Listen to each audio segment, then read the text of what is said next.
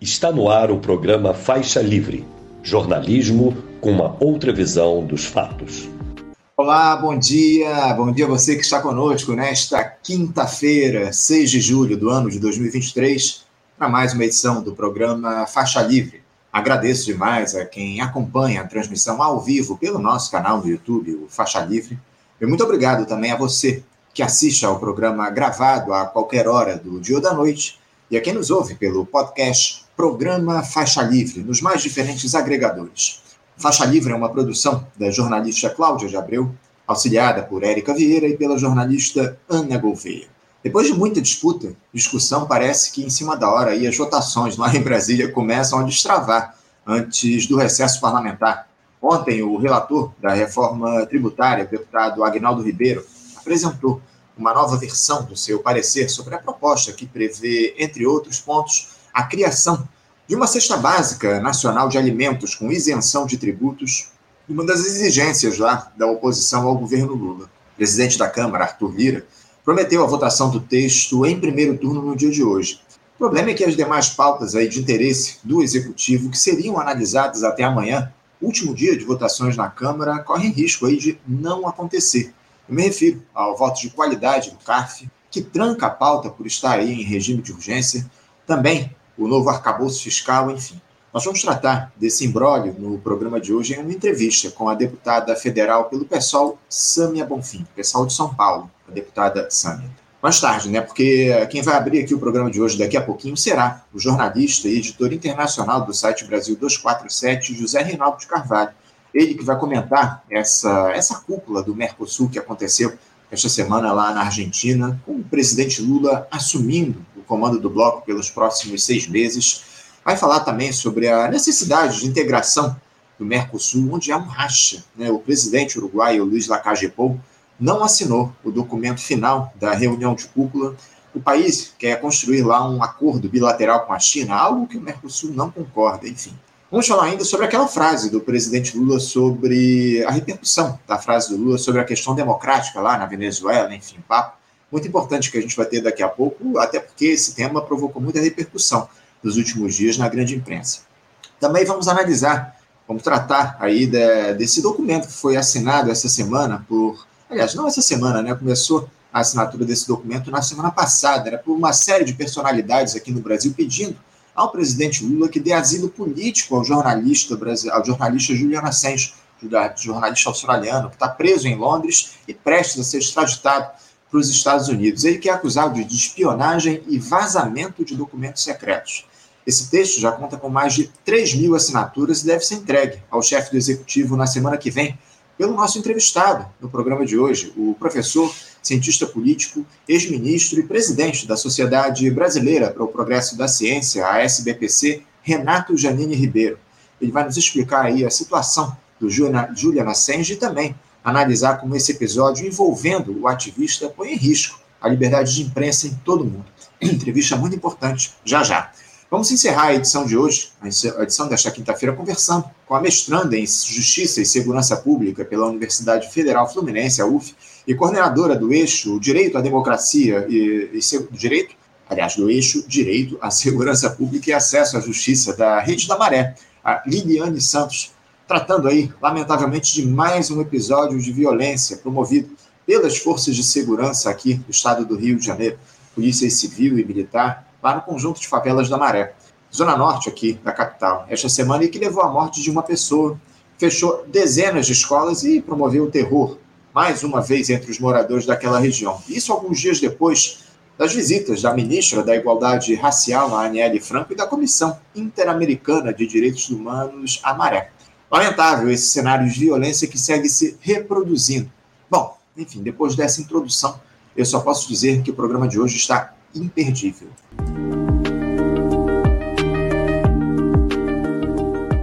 Eu saúdo, para abrir as nossas entrevistas no, na edição de hoje, o jornalista e editor internacional do site Brasil 247, José Reinaldo de Carvalho. José Reinaldo, bom dia. Bom dia, Anderson. Bom dia a toda a audiência do programa Faixa Livre. Prazer estar aqui com vocês. Prazer é nosso, José Reinaldo, contar aqui com a tua participação no nosso programa. Muito obrigado por você se dispor a fazer esse diálogo aqui conosco. Zé Reinaldo, essa semana aí tivemos lá na Argentina aquela reunião de cúpula do Mercosul, na cidade de Puerto Iguaçu, onde o presidente Lula assumiu a presidência rotativa do bloco, né, prometendo protagonismo para o Mercosul, fazendo críticas lá àquele acordo com a União Europeia, defendendo a integração dos países do bloco, ele que ficará no comando do Mercosul pelos próximos seis meses. O Lula é, sem sombra de dúvidas, é, Reinaldo, a principal liderança política do nosso continente, uma das maiores do mundo, e tem cacife aí para assumir essa posição de destaque mesmo em um bloco até certo ponto dividido pela posição do presidente do Uruguai, sobre a qual nós vamos nos debruçar daqui a pouquinho. Mas eu queria começar te perguntando, Zé Reinaldo, uh, como é que você enxerga a importância do Mercosul hoje, no momento em que o mundo vive essa disputa por hegemonia entre Estados Unidos e China? Como é que o bloco pode se posicionar frente a essa disputa e, principalmente, se os países do nosso continente, comandados aí nesse momento pelo presidente Lula, tem força para se livrarem dessas amarras que o imperialismo estadunidense nos impõe. Perfeito. Eu acho que o Mercosul é um bloco estratégico é, para os interesses nacionais dos países membros e, vendo a coisa de maneira assim ampliada e mais abrangente, é de interesse estratégico do conjunto da América Latina e do Caribe que o bloco do Mercosul se fortaleça e se componha com as demais iniciativas de integração que há na nossa região, designadamente a CELAC, a Comunidade dos Estados Latino-Americanos e Caribenhos. É bem verdade que o Mercosul é, tem vivido alguns impasses devido aos problemas econômicos inerentes aos níveis desiguais de desenvolvimento é, dos países membros. O próprio Brasil, que é o país mais forte, é, atravessou muitos problemas econômicos, financeiros, comerciais e também políticos. É, nós acabamos de sair de um governo de extrema-direita isolacionista, que não queria manter relações corretas nem com os demais países do mundo, nem com os países aqui da região. Então, tudo isso criou dificuldades e faz com que surjam avaliações pessimistas sobre o papel do Mercosul. Mas eu acho que o Mercosul tem toda a importância e é por isso mesmo que a diplomacia brasileira atribui é, dentro da sua política geral de integração latino-americana e caribenha, atribui ao continente, é, ao subcontinente chamado sul-americano e especificamente ao Cone Sul, uma prioridade, porque é o nosso entorno geográfico e, portanto, geopolítico e, portanto, econômico mais próximo. E, de fato, se nós queremos ter uma perspectiva de atuarmos é, de maneira assertiva no mundo globalizado e turbulento, nós temos que começar é, pela atuação integrada com os países do nosso entorno mais imediato, que são os países do Mercosul. Não, não tenha dúvida, é muito importante essa integração entre os países do bloco do Mercosul. A gente vem defendendo aqui há muito tempo. O Mercosul ficou abandonado, entre aspas, aí durante esse último período da gestão do Jair Bolsonaro. Enfim, o bloco perdeu muita força ao longo desses últimos quatro anos, enfim. Agora, o, o Zé Reinaldo, essa sinalização do presidente do Uruguai, o, o Luiz Jacá Gepou, de não assinar o comunicado conjunto que foi publicado pelos demais países membros do Mercosul. Essa que não é uma, uma postura isolada do Lacagepon, né? Ele já deixou de, de, de, assinar outros documentos aí pro, escritos aí preparados pelo Mercosul ao longo dos últimos tempos. Ah, é, ele demonstra aí mais uma vez as divergências dele com o bloco. É de conhecimento público aí que os uruguaios desejam acertar um acordo bilateral lá com a China, um acordo comercial, enfim. É, de que forma você acredita que isso pode enfraquecer o Mercosul enquanto bloco, Zé Reinaldo? Por, porque, por, mais que o Lacajepur seja um político, notadamente de direita, um grupo de quatro, onde um deles não coaduna com os demais, não é algo que, que preocupa numa situação como essa, onde o Mercosul tenta retomar protagonismo? Sem dúvida. Nós acabamos de nos referir a um ambiente de fragilidade decorrente algumas dificuldades é, de natureza objetiva e outras dificuldades de natureza subjetiva, como foi a gestão desastrosa de política externa aqui do ex-ocupante do Palácio do Planalto. É, eu acho que qualquer dissensão, qualquer divisão, qualquer deserção que ocorra no âmbito do Mercosul certamente enfraquece ainda mais o bloco. É, é legítimo que o, o, Uruguai e qualquer outro país é, da região queira é, manter relações comerciais as mais amplas e mais profundas com uma potência é, comercial como a China, ainda mais considerando que a China sempre tem aquela política que eles denominam de política ganha-ganha, e sempre é uma vantagem para os países que realizam acordos com ela. É, acho que a tendência a China se transformar numa grande parceira, na principal parceira econômica e comercial dos países da região, é uma tendência virtuosa, me parece, no mundo contemporâneo e também objetiva e inevitável. É, haja visto, por exemplo, a gente pode figurar que uma grande parte de países é, da região latino-americana e caribenha já tem acordos é, de participação e de parceria naquela grande iniciativa chinesa chamada a Nova Rota da Seda, o novo cinturão e a nova Rota da Seda. Tudo isso, na minha opinião, é legítimo, é necessário e faz bem ao desenvolvimento da região e do mundo. A restrição, no caso aqui concreto, para deixar bem claro, porque para não parecer que, que o Brasil quando se, e os, os outros sócios do Mercosul, quando se opõem ao acordo de livre comércio do Uruguai com a China, a restrição é exatamente a esse detalhe: acordo de livre comércio. Porque as cláusulas do, de, constitutivas do Mercosul e as práticas correntes no Mercosul, desde que o bloco foi criado, dizem respeito a que acordos de livre comércio têm que ser com o bloco, porque um acordo unilateral de um dos membros, com qualquer que seja o país ou qualquer que seja o bloco, danifica o bloco, acaba com o bloco, porque há o princípio da tarifa externa comum e, portanto, se um deles faz o acordo de livre comércio em separado, acaba o princípio da tarifa externa comum. Então, é apenas esta a restrição. A gente espera que o, o governo do Uruguai reveja a sua posição, mas a gente está vendo, você assinalou muito bem, Anderson, é um governo de direita é, que parece que tem propósitos de outra natureza. Quando ele insiste numa tese que é sabidamente contrária à, à essência do bloco, à, à, própria natureza do bloco, tudo indica que o Lacage Pou tem outros objetivos, ele tem objetivos políticos, ele está aí, talvez, é, com alguns propósitos é, que extrapolam, digamos assim, essa intenção que a gente reafirma. É legítimo que o Uruguai é, procure se fortalecer economicamente, mas tudo indica que o comportamento político dele é, vai além disso. Haja vista aquela última reunião que teve aqui no Brasil, em que ele teve uma atitude bastante antidiplomática, deselegante, mal educada, politicamente reacionária, ao é, tentar é, provocar o Brasil, ao provocar a Venezuela, ao tentar bater boca com o Brasil. Naturalmente que o Lula, com a, a categoria dele de grande estadista, contornou muito bem a situação. Então fica visível isso, que o objetivo dele é dividir, é, porque vejo o Paraguai também tem uma série de divergências, e até explicitou essas divergências, e, tem, e é um governo também da direita, uhum. mas no momento de manter a unidade do bloco, o Paraguai aceitou assinar o documento. Então a atitude é muito negativa e preocupante, que isso pode levar a, a desfazer o bloco. É, a gente sabe bem, o, o Zé Reinaldo, o, o, diálogo que o, que o Lacagepou tinha com o Jair Bolsonaro, né? Eles eram muito próximos ali, eram figuras que dialogavam com muita proximidade. Está claro aí que o, o Lacagepou quer, de alguma forma, é, reduzir o, o poder de, de, diálogo do Mercosul com os demais blocos, quer tomar uma, uma atitude, uma posição aí isolada no nosso, no nosso continente. Agora, Zé Reinaldo, eu queria mudar um pouquinho de assunto, porque um, tema aí acabou tomando conta do noticiário da grande imprensa nos últimos dias, após aquela declaração do presidente Lula uh, a respeito da democracia no, no, na, não, não, só na Venezuela, né, mas ele se referiu especialmente à Venezuela, citando lá que a democracia é um valor relativo, enfim. É, eu queria que você falasse um pouco a respeito disso. Primeiro, eu queria te questionar como é que você classificaria hoje essa democracia venezuelana, Zé Reinaldo? É, porque aqui no Brasil a gente vive aí sob a égide de uma dita democracia burguesa, né, que alguns chamam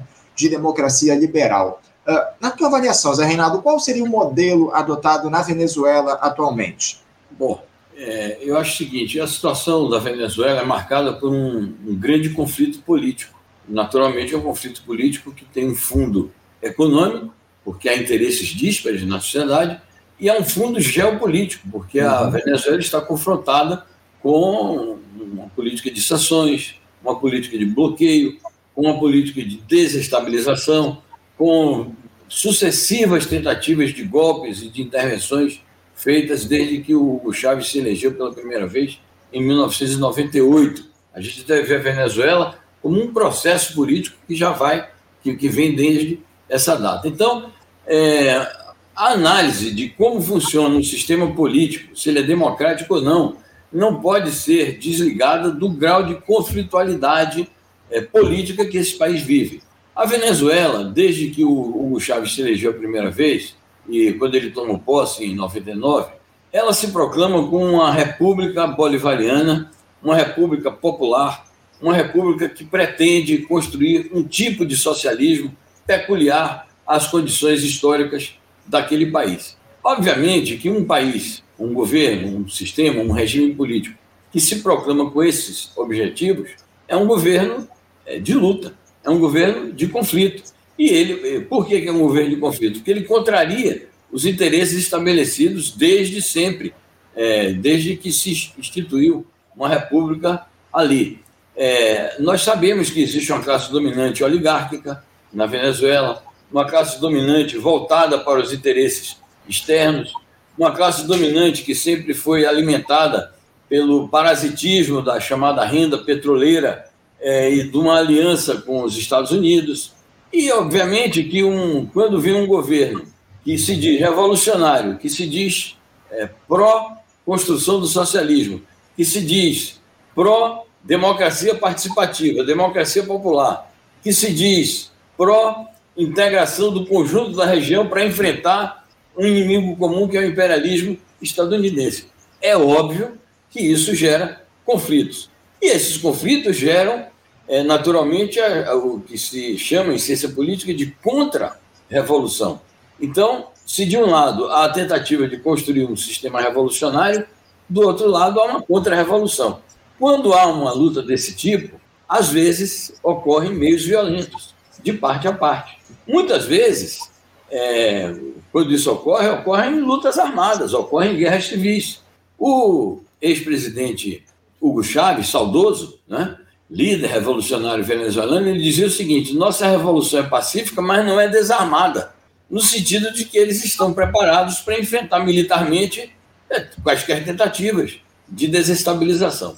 De modo que, e eu concluo aqui meu raciocínio sobre isto, por que, que é relativo o conceito de democracia ou de ditadura num caso como este? Porque, dependendo do grau de conflitualidade política, o poder revolucionário considera legítimo usar a força em nome dos interesses da maioria é, da população beneficiada por um processo revolucionário.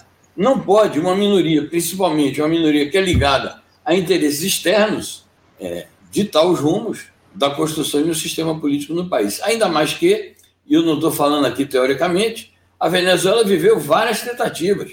Nós não podemos nos esquecer de abril de 2002, quando eles derrubaram Chaves, prenderam Chaves, ele depois voltou nos braços do povo. E não podemos nos esquecer é, de todo um processo insurrecional fabricado de fora, é, e nem nos esquecer do, da, da, proclamação de um presidente legítimo que foi respaldado por mais de 50 países imperialistas, que foi aquele fenômeno patético do João Guaidó, que foi um golpe e foi uma tentativa de intervenção. Como deve um sistema revolucionário, um partido revolucionário, reagir a, a desse tipo? Não pode ser com flores, não pode ser com sorrisos, não pode ser apenas com diplomacia. Tem também que usar a mão forte do Estado para enfrentar essas tentativas de retrocesso. É, muita gente critica, Zé Reinaldo, o fato de que uh, alguns opositores do regime do, do Nicolás Maduro, alguns opositores, algumas figuras tentam se colocar aí como alternativas nas eleições lá da, da Venezuela, têm sido presos aí ao longo dos últimos tempos. Recentemente, inclusive, uma outra, um, um outro opositor aí foi condenado a prisão lá na Venezuela, enfim. Eu queria que você falasse um pouco sobre isso, porque muita gente fala a respeito desse caráter democrático venezuelano por, por pela existência de eleições diretas. Mas uh, essa, essa dita, entre aspas, perseguição aí a opositores que muita gente diz que ocorre, você concorda com esse, com essa, esse tipo de análise de que há uma perseguição do Nicolás Maduro, do, do governo dele, a uh, opositores políticos? Bom, o que eu sei é que as pessoas que foram presas, algumas lideranças políticas que foram presas, é, o foram por terem feito sedição, por terem é, cometido atos violentos e terem liderado atos violentos contra o próprio sistema democrático venezuelano. Claro que são líderes políticos importantes, que ocupavam posições relevantes no sistema político oposicionista venezuelano, que tinham suas pretensões de concorrer à presidência da República, e alguns deles, é, digamos que abandonaram é, essa possibilidade de aceder ao poder pela via pacífica e acabaram sendo é, líderes de processos insurrecionais e, no quadro do, do encaminhamento desses processos insurrecionais, lideraram atos violentos é, que resultaram em mortes de dezenas e dezenas de pessoas que foram atingidas por esses atos violentos. Então, é disso que se trata quando é, alguns líderes políticos foram é, encarcerados. No caso dessa última líder política, que tinha pretensões de se candidatar à presidência da República, ela não foi presa, ela foi inabilitada também por uma série de acusações é, que pesam contra ela, ligadas a atuações, a atos ilegítimos que ela cometeu. É, eu tenho visto, ao longo dos últimos anos, esforços do governo venezuelano é, para fazer, promover um diálogo político com vários setores oposicionistas. Alguns desses diálogos foram, inclusive, sediados no México, é, com acompanhamento internacional, mas é, esses diálogos acabam sendo inconclusos porque, no meio do caminho, ocorrem fatos desagradáveis, fatos que atingem, digamos, a legalidade democrática do país e acaba que o processo de estabilização não é levado adiante. Eu não quero dizer com isso que o governo venezuelano não cometa é, também seus erros, não tenha seus problemas internos, mas, como diz o presidente Lula, e como, como diz a boa cartilha é, do, dos bons manuais de, de, diplomacia e de política externa, isso são assuntos é, atinentes à soberania nacional do país e que devem ser resolvidos nos quadros da institucionalidade venezuelana e não através de políticas intervencionistas ou de proclamação que é esse ou aquele que tem legitimidade para concorrer à presidência ou mesmo de se constituir como presidente. Não, é fundamental se respeitar a autodeterminação dos povos, né? acima de tudo, né, Zé Reinaldo? Algo que uh, a gente observa aí que os países, especialmente os Estados Unidos, os países europeus, não, não aceitam lá na Venezuela. Por mais que haja questionamentos a respeito do, do sistema político por lá, de que muita gente denuncia, diz que o, os três poderes estariam aí sob comando do Nicolás Maduro lá na Venezuela, especialmente o judiciário, por conta dessas ditas perseguições políticas a, a, a opositores do, do, Nicolás Maduro, enfim, mas acima de tudo que a gente precisa é respeitar a autodeterminação dos povos e é a Venezuela quem, acima de tudo, precisa resolver os seus próprios problemas. Agora, eu tenho uma pergunta aqui, o Zé Renato, de um espectador nosso, o Martial Machado, que nos enviou assim que ele ficou sabendo aí da sua entrevista conosco no programa de hoje. O Martial ele é um, ferrenho defensor lá do Nicolás Maduro, presidente da Venezuela, enfim, e ele formulou a seguinte pergunta para você. Abre aspas. A Globo, sobretudo através da Globo News, está atacando a política externa de Lula 3, insistindo reiteradamente no assunto para reforçar o discurso anti-Venezuela, anti-esquerda e anti-integração sul-americana. A Venezuela, a venezuelofobia reinante foi construída no Brasil na última década e meia pelas mãos da imprensa corporativa hereditária, Globo, Folha de São Paulo e Estadão, criando uma narrativa e um suposto cenário geopolítico no qual o mundo divide-se entre dois polos, os mocinhos e os bandidos, o bem contra o mal, a democracia contra a ditadura. Como num filme enlatado americano da sessão da tarde, forjou-se coletivamente no Brasil uma retórica mentirosa e maniqueísta e que pode ser observada pelo uso recorrente de um específico glossário de palavras e expressões pejorativas no noticiário, relacionando-as a quaisquer notícias oriundas da Venezuela, com escolha criteriosa de palavras a serem repetidas à exaustão, como, por exemplo, regime, ditadura e, mais recentemente, autocracia.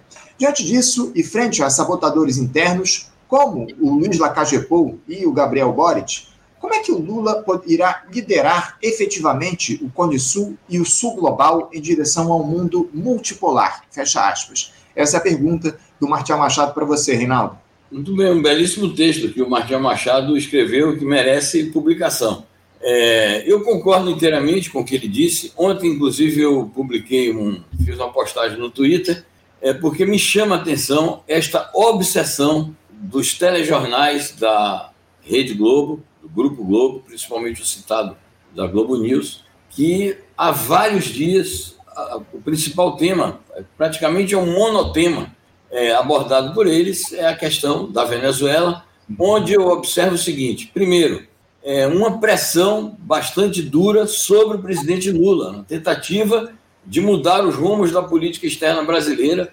Então, é, enfim, é isso, uma pressão continuada para que o Lula modifique o seu discurso em relação à Venezuela e, não só modifique o discurso, mas a sua prática. Percebo também, embora eles não explicitem, mas fica evidente, é, um alinhamento com as posições dos Estados Unidos, porque o país hoje que faz, que comanda uma campanha política e diplomática para desestabilizar o governo venezuelano são os Estados Unidos, com reiteradas é, apresentações de resoluções na OEA e tentativas mesmo de desestabilizar o governo do presidente Nicolás Maduro. Então eu questionei o seguinte: parece que é, a pauta, a produção, a direção e até mesmo o conteúdo das análises dos jornalistas desses telejornais é elaborado, tudo isso é elaborado no é, Departamento de Comunicação do Departamento de Estado dos Estados Unidos. Infelizmente, essa mídia não revela nenhuma, é, nenhuma independência, nenhuma autonomia em relação a esse tipo de propaganda. É uma mídia para a propaganda, não para a informação. E é impressionante também o reacionarismo que alguns jornalistas, que a gente sabe que são reacionários, mas nessa questão eles exacerbam o ponto de vista político e ideológico deles, anti-revolução bolivariana, anti-socialista, e muitos até é, levantando questões antigas sobre é, a luta anticomunista. Então, realmente é algo espantoso que, nesse momento que a gente está vivendo, isto ocorra. Com relação a outra observação que faz o Martial, das dificuldades que o Lula enfrenta diante de posicionamentos como o do Boric, que é conhecido como um cara de esquerda, mas que na prática se conduz como também uma linha auxiliar do imperialismo nessa questão. E governos de direita, como no caso do Paraguai, no caso do, do Uruguai, realmente isso dificulta a tarefa do presidente Lula. Mas, é, digamos que isso faz parte. É, são obstáculos que um estadista sempre tem que contar que precisa enfrentar, contornar para é, cumprir bem a sua missão. Então, à frente dos destinos do Mercosul nos próximos seis meses, eu acho que o Lula terá capacidade, discernimento, habilidade para contornar esses obstáculos. Mas que é difícil é.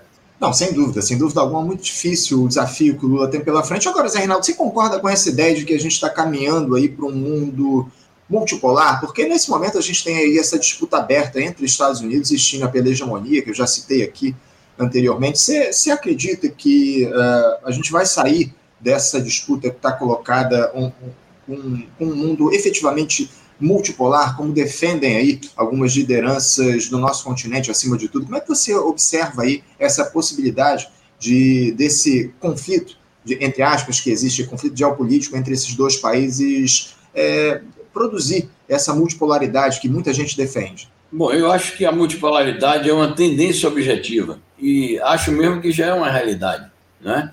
essa tendência objetiva, essa realidade, é, estão ligadas a, ao declínio, que também é um fenômeno objetivo, do hegemonismo dos Estados Unidos. Os Estados Unidos já não têm condições de impor a sua hegemonia plenamente, como faziam, a não ser, como se diz é, na linguagem aí geopolítica, a não ser pela via mano-militar, ou seja, recorrendo exclusivamente à força. Porque, do ponto de vista é, da sua hegemonia cultural, econômica, comercial e financeira, isto está é, objetivamente e obviamente é, declinante. É, segundo, isso está ligado à emergência de outros polos, é, principalmente a China. A China emergiu como uma das grandes potências econômicas, financeiras, comerciais e políticas também é, da nossa época, com a vantagem de que a China tem uma política externa explicitamente voltada para é, compartilhar o desenvolvimento com as demais nações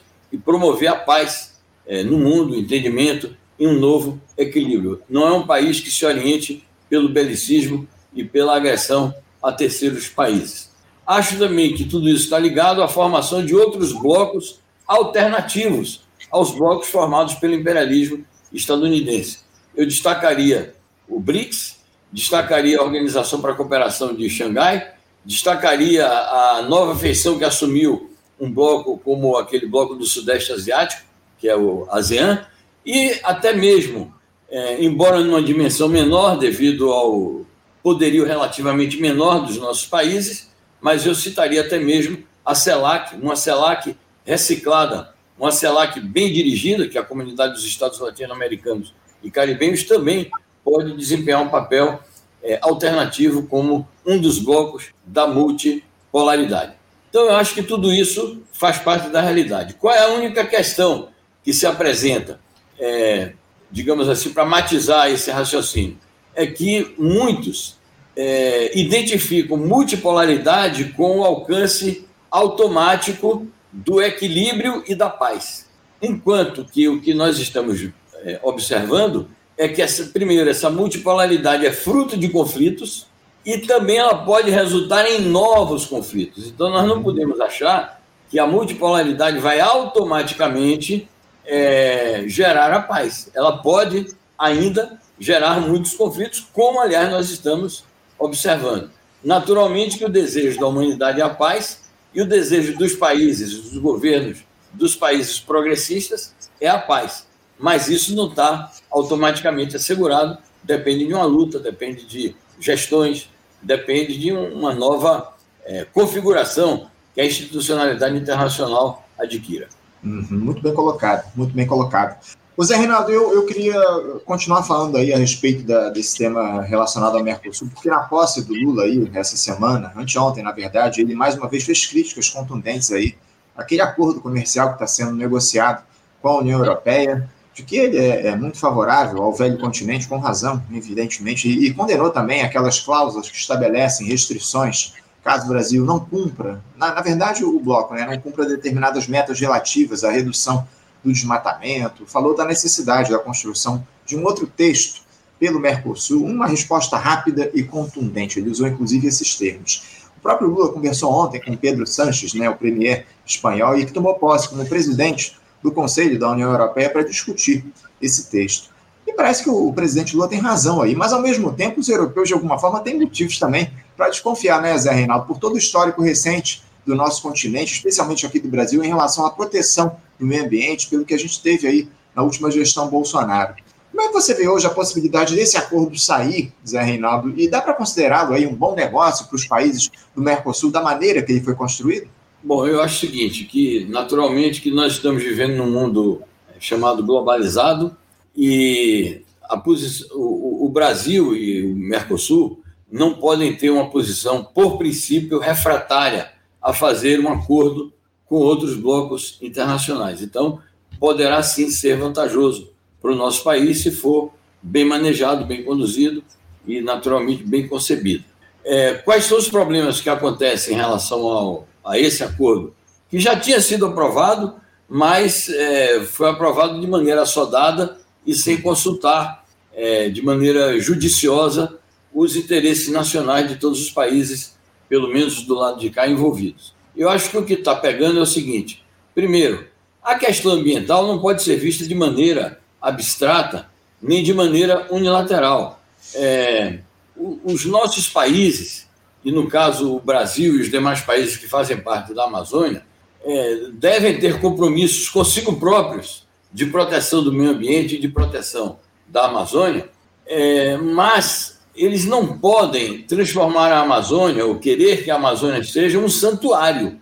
É possível desenvolver políticas de desenvolvimento econômico dentro do próprio território da Amazônia sem danificar o meio ambiente, sem destruir a floresta é, é um desafio para os nossos cientistas e eu diria que é um desafio para os próprios nossos ambientalistas. Eu acho que os verdadeiros ambientalistas, que são patriotas e que levam em conta o desenvolvimento social e as carências do nosso país, podem dar contribuições no sentido de é, ajudar a criar modelos de desenvolvimento que levem em conta a proteção ambiental e leve em conta as necessidades de enfrentar as contradições sociais e as carências do nosso desenvolvimento. Isso por um lado. Por outro lado, é, eu vejo que, no caso das cláusulas que o, a União Europeia está impondo, eu vejo que a, a bandeira do ambientalismo está sendo usada como pretexto. Mas, no fundo, no fundo, o que está pesando ali são os interesses protecionistas é, da agricultura europeia, designadamente a agricultura francesa. É, então, isso também é preciso desmascarar e é preciso que a gente lute pela prevalência dos nossos interesses econômicos ligados à soberania nacional. E há também cláusulas ligadas ao problema das preferências das compras governamentais. As preferências das compras governamentais devem recair para as empresas é, da nossa região. Nós enfrentamos muito esse problema na época da ALCA. Uhum. É, todos nós nos recordamos que havia a ameaça de é, impor um tratado de livre comércio, aliança de acordo de livre comércio das Américas, que era a anexação das economias latino-americanas à economia estadunidense, e um dos problemas mais agudos que havia e das divergências mais agudas era relativa à questão da, é, das compras governamentais. Então, acho que isso também tem que ser resolvido. E, por fim, há um problema de soberania política aí que o Lula colocou muito bem. Não pode, é, ou não podem países que se dizem parceiros estratégicos querer impor supranacionalmente porque os seus parlamentos nacionais elaboraram leis ou porque o seu parlamento multinacional, que é o parlamento europeu, aprovaram determinadas leis e impor a supranacionalidade é, da vigência dessas leis. Então, é uma questão de soberania também que nós temos que levar em conta, porque nós temos também os nossos parlamentos, temos também os nossos sistemas políticos e os nossos métodos de decidir sobre aquilo que é mais conveniente ao exercício da nossa soberania. É isso, muito bem colocado. Zé Reinaldo, para a gente fechar aqui o nosso papo, estamos até ultrapassando um pouquinho o tempo limite da nossa entrevista, mas eu tenho uma última questão para tratar contigo, uh, porque essa postura aí que o Lula tem tido no campo da política externa, fazendo muitas viagens, abrindo frentes de negociação com diversos países, depois de um, de um, período em que o Brasil se tornou um párea global. Você vê isso trazendo benefícios ao Lula internamente? Porque uh, eu te pergunto, uh, porque o governo tem enfrentado aí muitas dificuldades na articulação com o Congresso. Essa semana aí, que seria de extrema importância para a votação de uma série de temas lá na Câmara dos Deputados, a última antes do recesso parlamentar tem evidenciado os problemas que essa gestão enfrenta e as soluções que são encontradas, né, com a liberação de emendas parlamentares para deputados, enfim. Ontem, aliás, o Executivo bateu recorde, um novo recorde aí na liberação de recursos para os deputados. Como é que você avalia, o, o Zé Reinaldo, esse diálogo próximo do Lula com lideranças estrangeiras, enquanto o governo propriamente dito segue enfrentando ou segue entregue a esse fisiologismo rasteiro de um Congresso que não tem o menor compromisso com o país. Você não acha que o Lula, de alguma forma, deveria passar mais tempo aqui arrumando a casa bagunçada depois de quatro anos de extrema-direita no comando, dialogando diretamente com a população? Essa é uma defesa que a gente tem feito aqui no nosso programa, a necessidade de Lula manter uma, uma linha de diálogo aberto com o povo no nosso país. Como é que você vê essa, essa postura, essa posição do Lula viajando bastante e, e aqui enfrentando problemas internamente? Bom, eu acho que o, o, é, nós só vamos ter condições de avaliar é, o resultado da gestão Lula lá adiante, quando a gestão Lula tiver transcorrido um certo tempo e mesmo no final dela. Se essa ação política, é, da política externa conjugada com a ação administrativa interna, é, terá dado resultados benéficos ou não. Eu acho que, do ponto de vista de uma orientação geral do governo, é importante a diplomacia presidencial. É, nós temos um sistema político presidencialista, embora muita gente hoje questione isso, dizendo, ah, queremos o semipresidencialismo, queremos um, algum tipo de, de. Um chama de semipresidencialismo, outros chamam de semiparlamentarismo, maior, maior protagonismo para é, o Congresso Nacional. Na minha opinião, tudo isso são maneiras de contornar o problema principal que não aceitam, que é a, a liderança de um presidente que é progressista e que tem um programa progressista para implantar no país. Então, eu acho que ele é, saberá, ao longo do tempo, combinar judiciosamente o aspecto externo com o aspecto interno. É, eu acho que, em princípio, é muito positivo para o país o exercício da diplomacia presidencial e os acordos que o Lula vem fazendo no campo internacional. É, claro que o Lula tem que dar importância, tem que investir o seu tempo, suas energias na política interna também. Mas, é, na crítica, o tom da crítica, e mesmo o conteúdo da crítica que se tem feito, a chamada ausência do Lula, está muito ligado, na minha opinião, a querer que o Lula fique de um lado do balcão, com alguns chantagistas do outro lado do balcão. Ou seja, não é para fazer a grande política que eles querem a presença do Lula é, no Brasil. É para fazer a pequena política. E eu acho que o Lula não deve despender o seu tempo nisso. Aliás, eu acho que o governo do presidente Lula não deveria estar dando é, tanta importância a essa questão do balcão. É, as relações entre a presidência da República e o Congresso Nacional têm que ser relações de outro tipo, não pode ser se tomar lá da cá. A votação no Congresso não pode ser na base do varejo de se tem emenda ou se não tem emenda.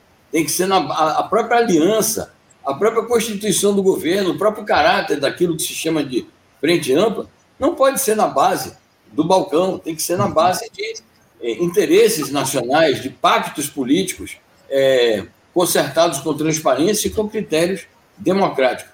Obviamente que há uma dimensão, essa dimensão da política faz parte é, das tradições é, da, do funcionamento do sistema político brasileiro, mas é preciso dosar tudo isso porque o propósito das forças democráticas, progressistas e de esquerda é só erguer um outro sistema político e não viverem essas forças escravizadas a um sistema político imposto por essa excrescência que se chama centrão. É, essa é a grande questão, né, o Zé Reinaldo? O debate ele devia estar se dando em torno da construção de um projeto nacional de desenvolvimento, né, e não a partir desse fisiologismo, como você muito bem coloca. A gente tem muita preocupação em relação a isso, e é mais do que nunca, eu acho que é fundamental que as esquerdas se unam no sentido de fazer um diálogo próximo com a população. O próprio Partido dos Trabalhadores, de alguma forma, deveria atuar nesse sentido, se aproximar mais do povo, que a gente vê aí o que nos últimos tempos quem tem ocupado as ruas é a extrema-direita. Essa é a realidade, lamentavelmente, que está colocada. A gente está sentindo um pouco da falta do povo nas ruas cobrando por mudanças e eu, eu temo aí pelo, pelo decorrer, pelos próximos meses aí dessa gestão. Mas, acima de tudo, a gente precisa convocar a população para participar do processo político. Isso tem feito muita falta ao longo dos últimos tempos. Zé Reinaldo, eu quero agradecer muito a tua presença, a tua participação conosco aqui no Faixa Livre. Muito obrigado por nos atender. A gente certamente vai ter outras oportunidades aqui para manter esse diálogo no nosso programa. Muito obrigado, Zé Reinaldo. Eu te desejo aí um ótimo dia e deixo meu abraço. Eu agradeço igualmente, fiquei muito honrado com o convite e estamos aí disponíveis. E desejo um bom programa e sucesso.